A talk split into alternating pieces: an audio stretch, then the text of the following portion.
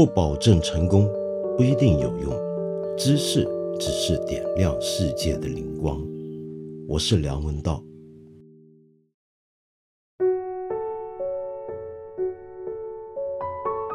我今天想跟你谈一谈一件事情，这件事情的来龙去脉，恐怕你已经相当了解了。那就是艺人高以翔非常不幸的在真人秀节目《追我吧》的拍摄期间，因为心脏病发猝死这件事情。这个事情出来之后呢，那么当然很多议论。那么首先针对的是。节目的制作方啊，浙江卫视，那么看他们是不是当时真的有第一时间急救高以翔，呃，给他安排的以及其他艺人安排的这个工作，是不是又有些不妥当的地方？比如说，是不是他们工作强度太大了？是不是工作时间太长了，休息不够等等？那么，于是呢，你这几天会在网上看到很多相关的讨论。原来我们的明星艺人是真的累啊，每天工作起来就十几个小时，不眠不休，有时候甚至可以达到二十来个小时，然后还要在镜头面前歌唱、跳跳蹦蹦的，强颜欢笑，那的确是很强人所难，是不是？可是呢，熟悉影视行业的朋友都晓得，本来啊，呃，这个行业也就是这样工作。特别是做影视制作的时候，在拍片的时候，基本上大家是处在一个作战状态，几十个小时连续工作，其实是一个行业的普遍情况，并且不只是明星艺人如此。那么更重要的就是那一大帮的工作人员，从呃斟茶倒水、带饭盒的阿姨啊、叔叔，呃，一直到导演。难道不全体人员都是这么来工作的吗？那么为什么这一行业的工作强度会这么大呢？是不是一个举世皆然的现象呢？这当然不是。像在国外呢，有很多的工会。那么根据工会的规定呢，一个摄影师、一个录像师、一个一个收音师，他们每天的工作时间都是定好的。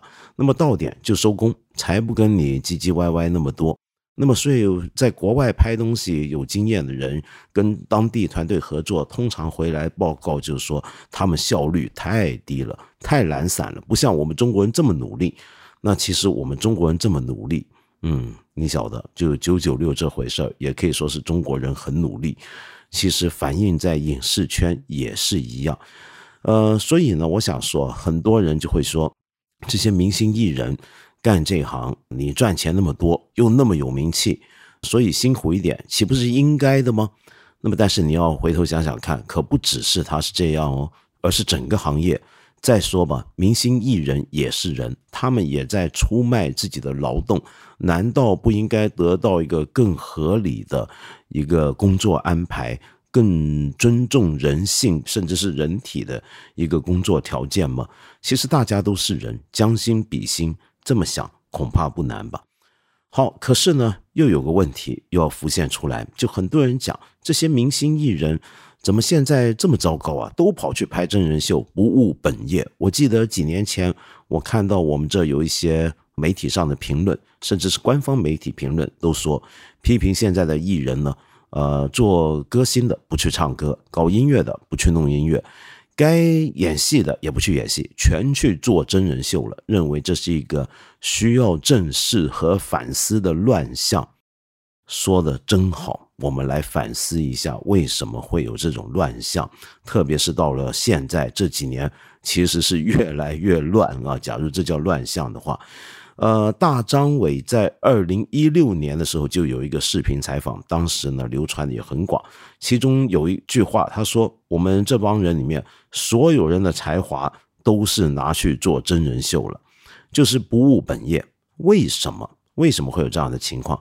坦白说，其中一个原因就是因为影视业还真的不是很景气。”唱歌的人，做音乐的人，我们在中国都晓得，你能够拿到多少版税呢？而演电影的人，比如说你当明星艺人，你今天有多少工可以开呢？过去一两年是影视业的寒冬，其中一个原因呢，可能是因为现在政府比较严肃的追查偷漏税，那么所以很多影视行业的投资人就发现这个行业好像不再像以前那么好赚了。除此之外，还有一个问题，就是拍电影、拍电视剧，现在风险实在是太高了。投了一两个亿，甚至更多的钱，大家辛辛苦苦努力工作了几十天，甚至一两年，到了最后关头。说撤档就撤档，更重要的一个理由是什么呢？那其实就是因为观众爱看真人秀啊，我们大家都爱看，尤其明星真人秀。那当我们大家都爱看的时候，甚至要比你唱歌、演电影，我们都还爱看的时候，那那些明星艺人们怎么能够不去想办法去多接一点明星真人秀呢？所以过去几年有这么多的五花八门的明星真人秀。就是这么来的，比如说有些演员甚至在参演一个最近很火的一个真人秀，叫《演员请就位》，那里面不是要秀演技，大家比赛吗？他在里面很感慨的演完一场戏，再后来讲说，这是我今年演的第一场戏。呃，一方面就像我刚才讲的，正当的工作，就是他作为一个演员本分工作减少了，但是这种真人秀呢，却是应接不暇。所以大家都去弄了，大家都去做这个事儿。一来它风险稍微比较低，二来则是因为我们观众都爱看。我们观众为什么爱看真人秀，尤其是明星的真人秀？这听起来像是废话，对不对？你比如说，我在准备节目的时候才晓得，你看我多孤陋寡闻了，很抱歉。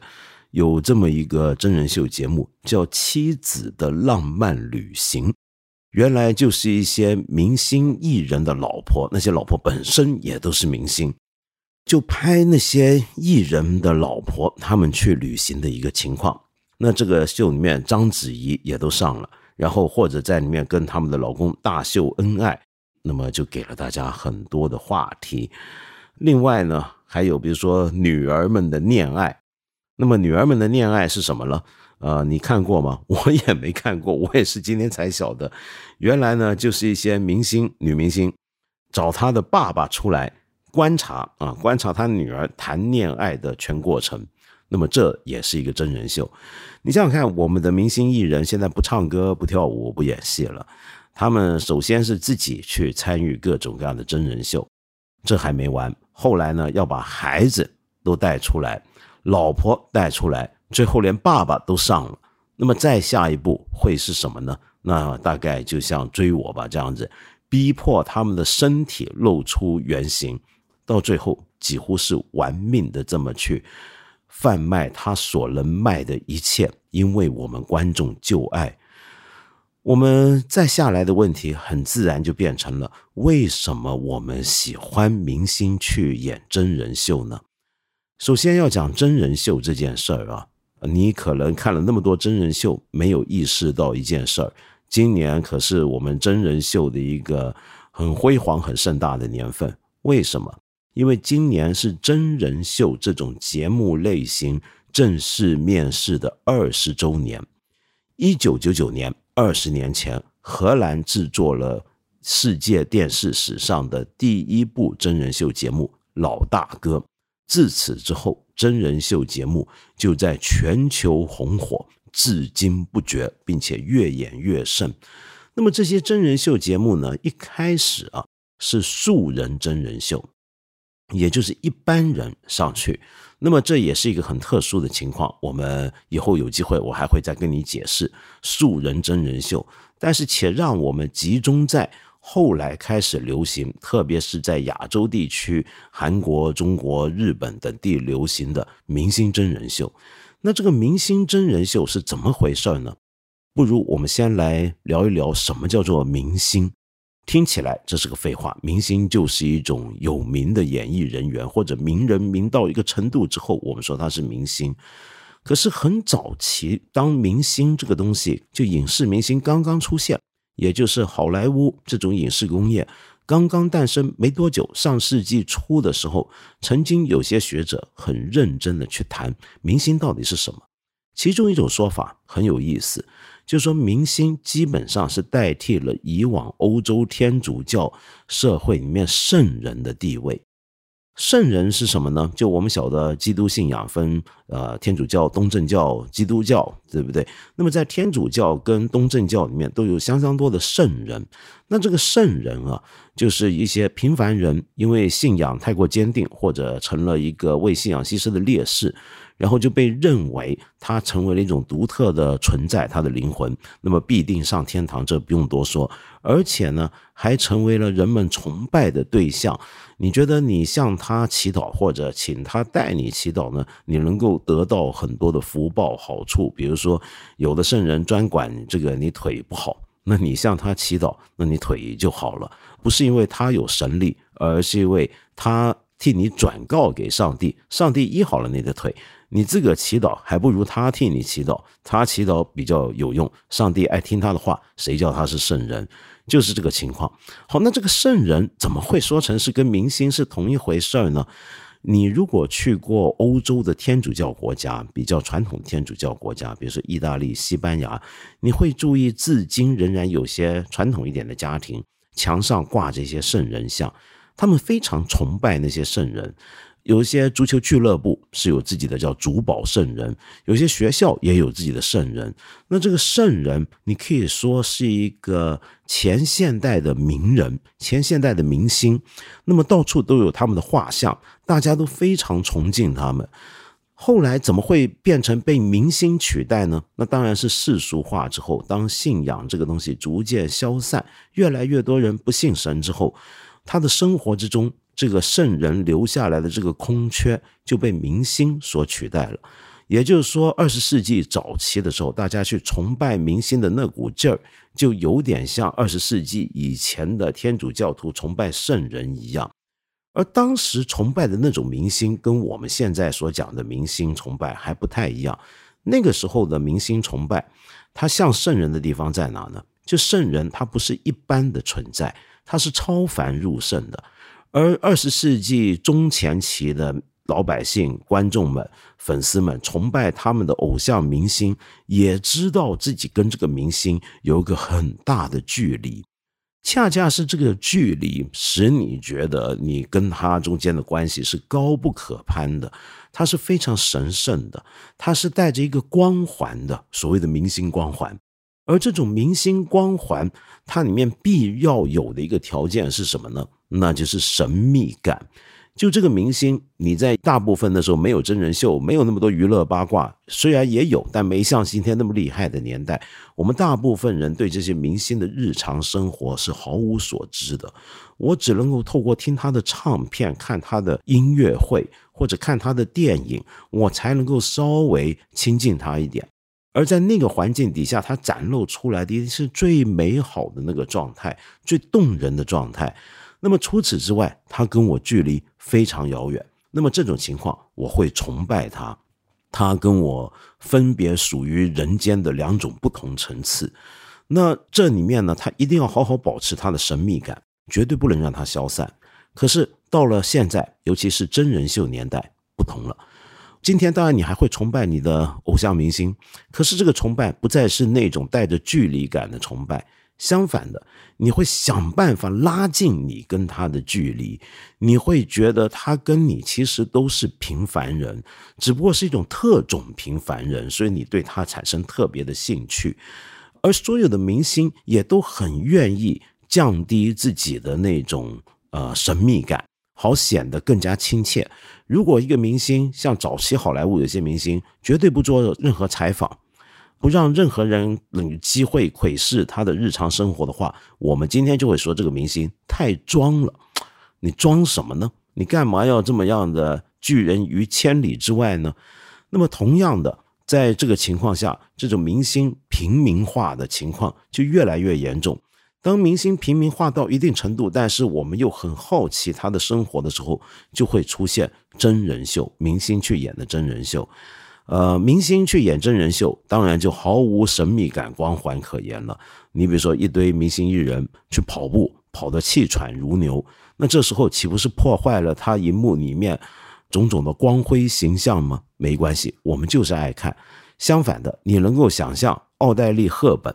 这样的一个绝代女神去做这种妻子的浪漫旅行、女儿们的恋爱，甚至是追我吧、荒野求生者这样的一个真人秀吗？不可想象。假如赫本真的干了这样的事儿，那她就不是赫本了，她是那个年代的明星女神。那个年代的明星要有光环，要有神秘感，要跟我们有距离。现在不同了。好，那我们为什么要去八卦这些明星的所谓的日常生活面目呢？这听起来也像是个不用回答的废话问题，可是仍然可以再值得探究一下。很多学者，尤其是文化研究的学者，早在三四十年前就指出过一个观点。这个观点是什么呢？我们现代社会有一个特点，就是我们觉得这是一个。本真性或者真诚性，英文就叫 authenticity，失落的年代，就是我们觉得我们的日常生活日复一日的上班回家，这是一个很单调、很乏味的生活。我们总觉得自己的日子是过得很无趣的。它不止无趣，不止呆板，而且是我觉得这个生活不真实。这跟马克思的所讲异化是相关的。我们都在为了钱打拼。我们的生命失去了意义。当我们的生命失去了意义，我们的人异化之后，我就会觉得我的这个人跟我的人的本质是脱离了关系的，是没有一个真实的、踏实的一个充满意义的那种感觉的。于是，这种生活底下，我们就会寻求、找寻这种真实性，找寻这种本真性，在哪找呢？其实，明星真人秀。就给了一个方向，呃，素人真人秀在这一点也是啊，他们给我们的是什么呢？那就是我们透过窥视其他人的生活，来得到那种对真实的渴望的满足感。为什么我们看别人的生活会觉得比自己过日子还要真呢？那是因为我们总觉得自己的日子不真实，自己的日子无趣，可是其他人的生活。也许会比我的生活更有意思，所以我们喜欢真人秀，就是因为我们喜欢看别人的真实生活。那别人的那些真实生活，特别是明星的真人生活，它是不是真实呢？它其实当然不是。我们知道这些都是节目，都是被拍出来的，它其实也是有脚本、有结构的，它后期有剪接的，而参与的人，这些明星。他就算再怎么样展露真我，其实他也知道，他要展露的是一个观众喜欢的人设。他知道有镜头在看着他，那么所以他当然不是真实的。但是这种不真实其实更好，为什么呢？因为这种不真实啊，他拍成一个成品，一个一小时的一个节目或者半小时的节目之后，他一定要比最真实的生活更紧凑、更热闹。更有看点，更有剧情，那这样的一种叫做是真实生活的不真实状态，不真实生活，难道不是比我自己的生活更有意思吗？我什么时候活得这么有剧情、有故事、有情节、有高低起伏、有让人落泪的地方呢？太难了。但是我看真人秀里面那些人，哎，他半个小时或者一个小时。就已经过得比我平常一年好像还要丰满，这就是真人秀的一个特殊的情况。我们都知道它其实不是那么真，但是我们仍然喜欢里面给我的这种比真实更有趣，甚至说比真实更真实的那种感觉。而他们为了要营造这种真实感，那么当然也有很多的影视上的一些的特殊的手法，或者说是文法，比如说用大量的手持机。要跟拍，要隐藏麦克风等等，都是为了让我们观众觉得它相当真实。好，就算有些真人秀节目啊，呃，设定的那个场景不是那么真实，比如说《明星大侦探》，那么找一些明星扮演侦探，我们平常怎么会觉得明星的日常生活是做侦探呢？不可能。那他为什么还能够是个好的真人秀呢？那是因为在一个特殊设定的环境，比如说请他们。破案这样的环境底下，我们觉得他们在给我们秀他的真实智商，跟他真实的推理能力，就等于追我吧这样的节目。你相信那些明星艺人平常有这么大的运动量吗？当然不会。但是在这个特殊设定环境下，我看到他跑步的姿态，这不是平常能看到的。我看到他流汗，我看到他喊辛苦，我看到他气喘到弯腰。那么这样的一个情况，也就让我觉得他好真实。尽管那个设定的情节跟环境不真实，但是好像让我看到了这个明星的一个真实面。所以，我们喜欢看明星的真人秀，是因为我们想看到这个明星在他正式工作，比如说他演戏演一个角色，在他唱歌之外，他的生活的另一面。我们八卦一个人的生活的另一面，我们喜欢看真人秀，我们喜欢去。看人家的呃微博，看人家的微信，看人家的朋友圈，用各种方法去看别人的生活，这是我们这个时代的文化特色。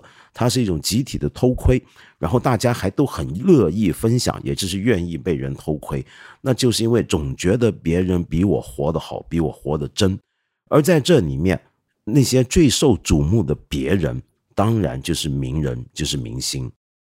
大家可能听过一句很有名的话，就是美国已故艺术家 Andy Warhol 的一个名言：“未来世界，每个人都有十五分钟成为英雄。”那么，这是很多人引述的话，也是今天我们在谈素人真人秀或者刚才说的那种偷窥文化的时候，常常拿出来的一句名言。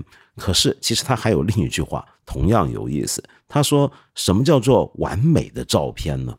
完美的照片就是名人在从事日常琐事的时候的一个对焦照片，也就是说，这个完美照片的题材就是一个名人在干一些有的没的日常琐事，比如说小个便，然后呢，我这个照片得拍到他，不止拍到，还是对焦就够了，就准确一点，看清楚一点。他认为这就是完美照片，这就是我们这个时代的特色，我们喜欢。别人的生活多于自己的生活。好玩的是，我们越是天天在网上、在影视媒体上面看别人的生活，我们就越是觉得自己的生活没有意义。我每天花了大量的时间去在网上看看人家的生活怎么样，朋友圈里面人家吃了什么、玩了什么、去了哪里旅行，我就越少机会去跟活人活生生的接触。我就越加活在一个很孤立的原子化的状态，我就越渴望跟其他人产生关系、产生连接，而我产生连接的办法，就是去窥视他们的生活。我的生活这么没有意思的情况下，我透过别人比我更真实、更有趣的生活，来满足我作为人的这种根本需要。所以。最后，我想讲，我很不愿意这么讲，但是我真的觉得高以翔先生的不幸，在这个意义上很残酷、很得罪人的说，是我们的集体共业。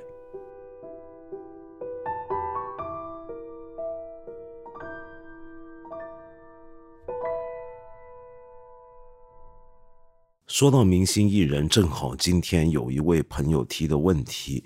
就相关了。这位朋友，你叫郑某，你说想谈谈关于艺人这个身份，因为是公共人物，就可以被随意语言暴力吗？并且还不能回击？艺人也是人，他们的生理和心理健康同样需要得到保障。我非常同意郑某您的这个意见。事实上，我们很常见到啊，就是说，因为你艺人是公共人物。所以呢，我们就怎么骂你，怎么批评你都可以，而且你还不能够解释，更别说回击了。这个讲法其实是有问题的。有问题在哪呢？就是到底什么叫公共人物？请注意，公共人物我们常常很容易搞混了这个概念。公共人物里面有一批人，比如说你是从政的人，政治人物，你是某个部门或者某个机构的领导。那么，作为一个领导，你接受公众的监督，然后公众对你有批评，这的的确确是你的一个责任，因为你有特殊的权利，你的权利是我们赋予你的，所以我们有责任监督你。但是艺人不一样，艺人他做什么事情，我们大家不满意，也不是说不能批评，但是这个批评。我们要搞清楚，他不是刚才我说的那种公共人物，他是另一种公众人物。那么这种公众人物，当然政客也是公众人物，公众人物难免都要被人数说，是不是？都会有很多招来很多闲话跟八卦。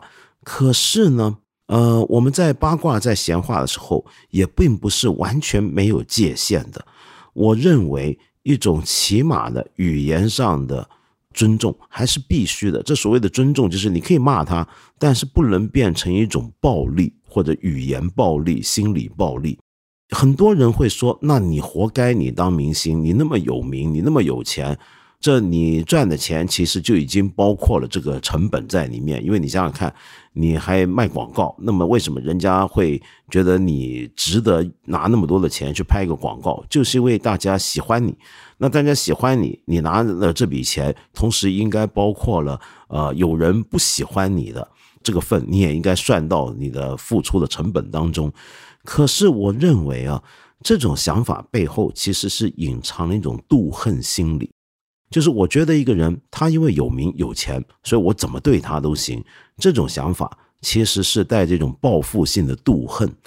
妒是什么呢？就嫉妒。由于他跟我有一个身份上的距离、知名度上的距离、财富的距离，所以我由此产生了恨。那这种有妒恨情绪，就让我觉得我对他怎么做都可以。我自己觉得，呃一个很正派的社会是不应该纵容这种想法跟情况。嗯，正派的社会当然是一个很理想的目标，但是我自己认为，我们每一个人都应该尽量追求，让我们的社会变成一个更正派的社会。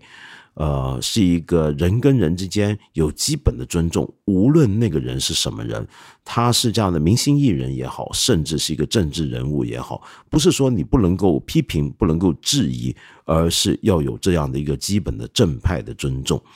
好，另外还有一个问题啊，也算相关，那就是东常常你问到好奇心跟八卦的具体区别。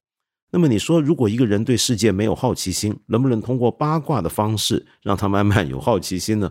比如说网上很多科普，看起来很八卦，但会让人看下去，然后会有人能进一步的探索下去。你说的对，当然能。可是我们要先搞清楚，就像你说的，好奇心跟八卦有没有分别呢？其实很有意思啊。八卦这个词儿大家都晓得，是从粤语流传到全国去的，在粤语里面的八卦八卦。这个讲法我觉得太有趣了。先看八卦是什么，那就《易经》里面的那个八卦。八卦呢，按照《易经》的宇宙论来讲，其实就是世间万事万物都不脱的八大呃基本的范畴或者要素。那基本范畴跟要素就构成了宇宙万事万物。所以说，一个人很八卦，意思是什么呢？就是说，他对什么事情都无所不包的，有一种兴趣，有一种好奇心。那么，所以原则上讲，从刚才这个字面意义上来讲，八卦就是好奇心，是种广泛的好奇心。只不过随着时日日久，到现在，我们觉得八卦就是喜欢 gossip，就喜欢人家闲话，喜欢窥私，这种情况叫做八卦。那么。这种八卦，你说跟好奇心有没有分别呢？我觉得它是一种特殊的好奇心。一个人当然应该对世界有好奇心，但并不能够或者并不太好只拥有这样的一种特殊的好奇心。比如说，对于明星私生活的好奇心，对于隔壁邻居沐浴间的好奇心，那么这种好奇心恐怕我觉得就不是太好了吧？呃，那么我用八卦的方法。引入好奇心，一种很健康、很正向的好奇心，行不行呢？是可以的，但是我们八卦之心，人皆有之，怎么样都还是要适可而止吧。我起码我很传统、很老套的是这么看。对了，各位朋友，我们再提醒大家一次啊，我八分这个节目是每个星期三、每个星期五。都会在看理想的 APP 更新，期间呢还会有不定期的番外，我很欢迎你在这里，或者是看理想的微信公众号留言，提出你的一些的问题、意见和批评。我们今天呢就先聊到这里了，下期节目呢我们接着再谈。